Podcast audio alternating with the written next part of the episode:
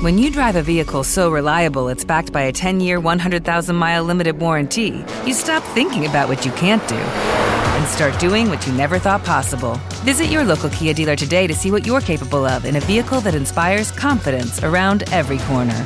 Kia, movement that inspires. Call 800 333 4KIA for details. Always drive safely. Limited inventory available. Warranties include 10 year 100,000 mile powertrain and 5 year 60,000 mile basic. Warranties are limited. See retailer for details.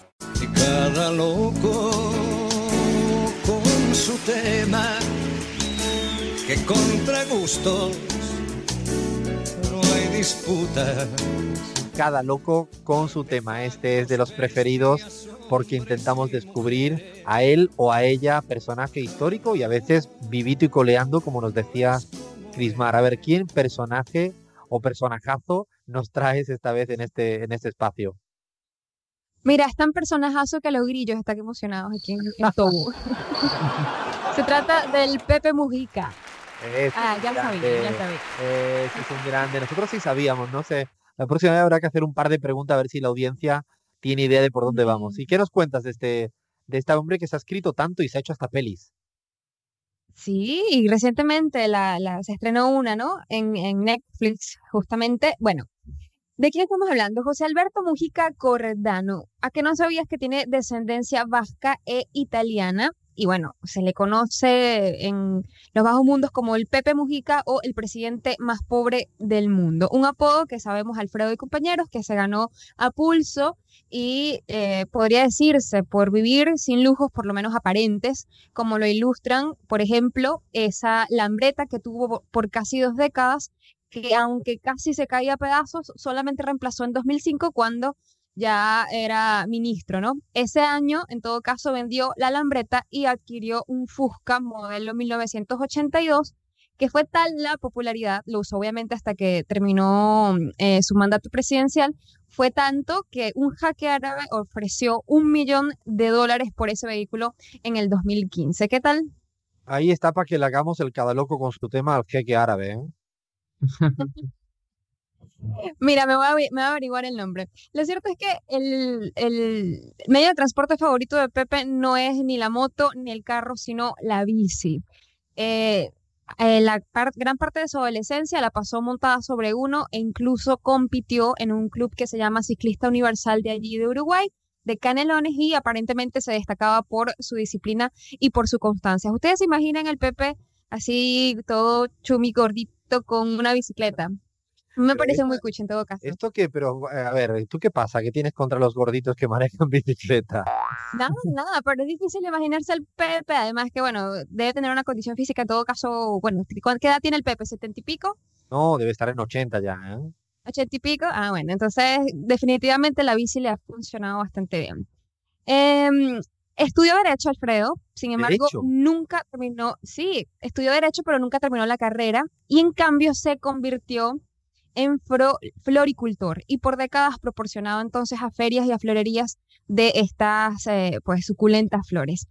Por sus diferentes etapas como guerrillero e incluso hasta su último cargo como senador hasta hace recientemente, Pepe Mujica nunca dejó de lado sus actividades de floricultor, dirigiendo un tractor en su choza en la periferia eh, de la capital uruguaya.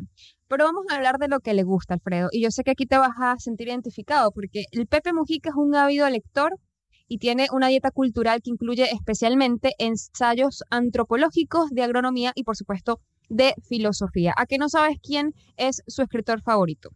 Ni la más remota idea, porque del Pepe puede ser cualquier Es- cosa, ¿eh?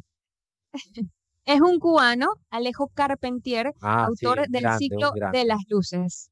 Así es, así que una de- un- es- va va a ser uno de los textos que vas a conseguir de seguro en su biblioteca, así como otros tesoros de la talla de una agenda del Che que le fue regalada por el presidente de Bolivia, Evo Morales, así como un ejemplar de 100 años de, so- de soledad que fue cortesía del propio García Márquez.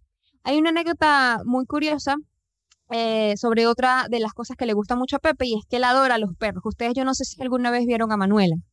No, yo ni idea. En un ¿No saben quién es Manuela?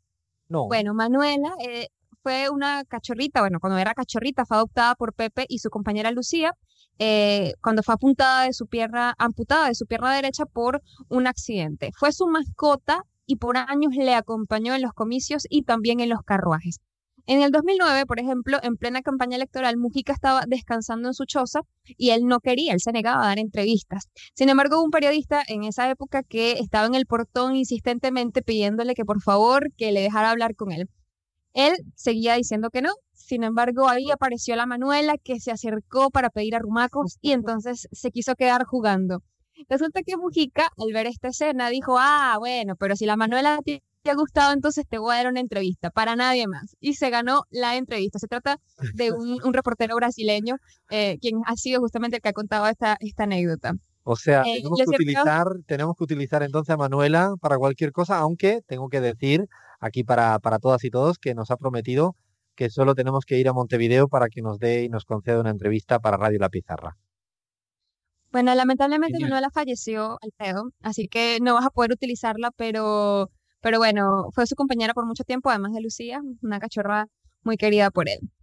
Todos sabemos que la tercera vez que lo arrestaron no pudo escaparse por haber sido atacado de seis balazos y hay una anécdota que él cuenta sobre su tiempo en la cárcel y es que estaba en calabozos estrechos con escasa comida y una sola ocasión al día para ir al baño.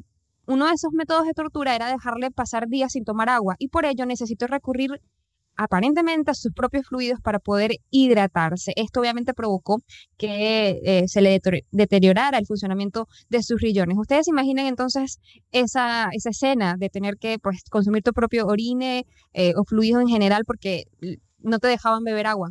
Prefiero no imaginarla, Grismar, porque espero que sean ya páginas viejas de la historia latinoamericana. Así que hoy queríamos contar Pepe en todos los lugares, en la cárcel, en momentos extremos y así el Pepe con, con su bicicleta. Yo para cerrar quiero contar una anécdota de hace un par de años cuando estuve en una reunión con él, que él mismo le decía a Rafael Correa, y con esto cierro, ¿cómo pueden nosotros intentar seguir hablando de lo nuevo si somos lo viejo, Rafael?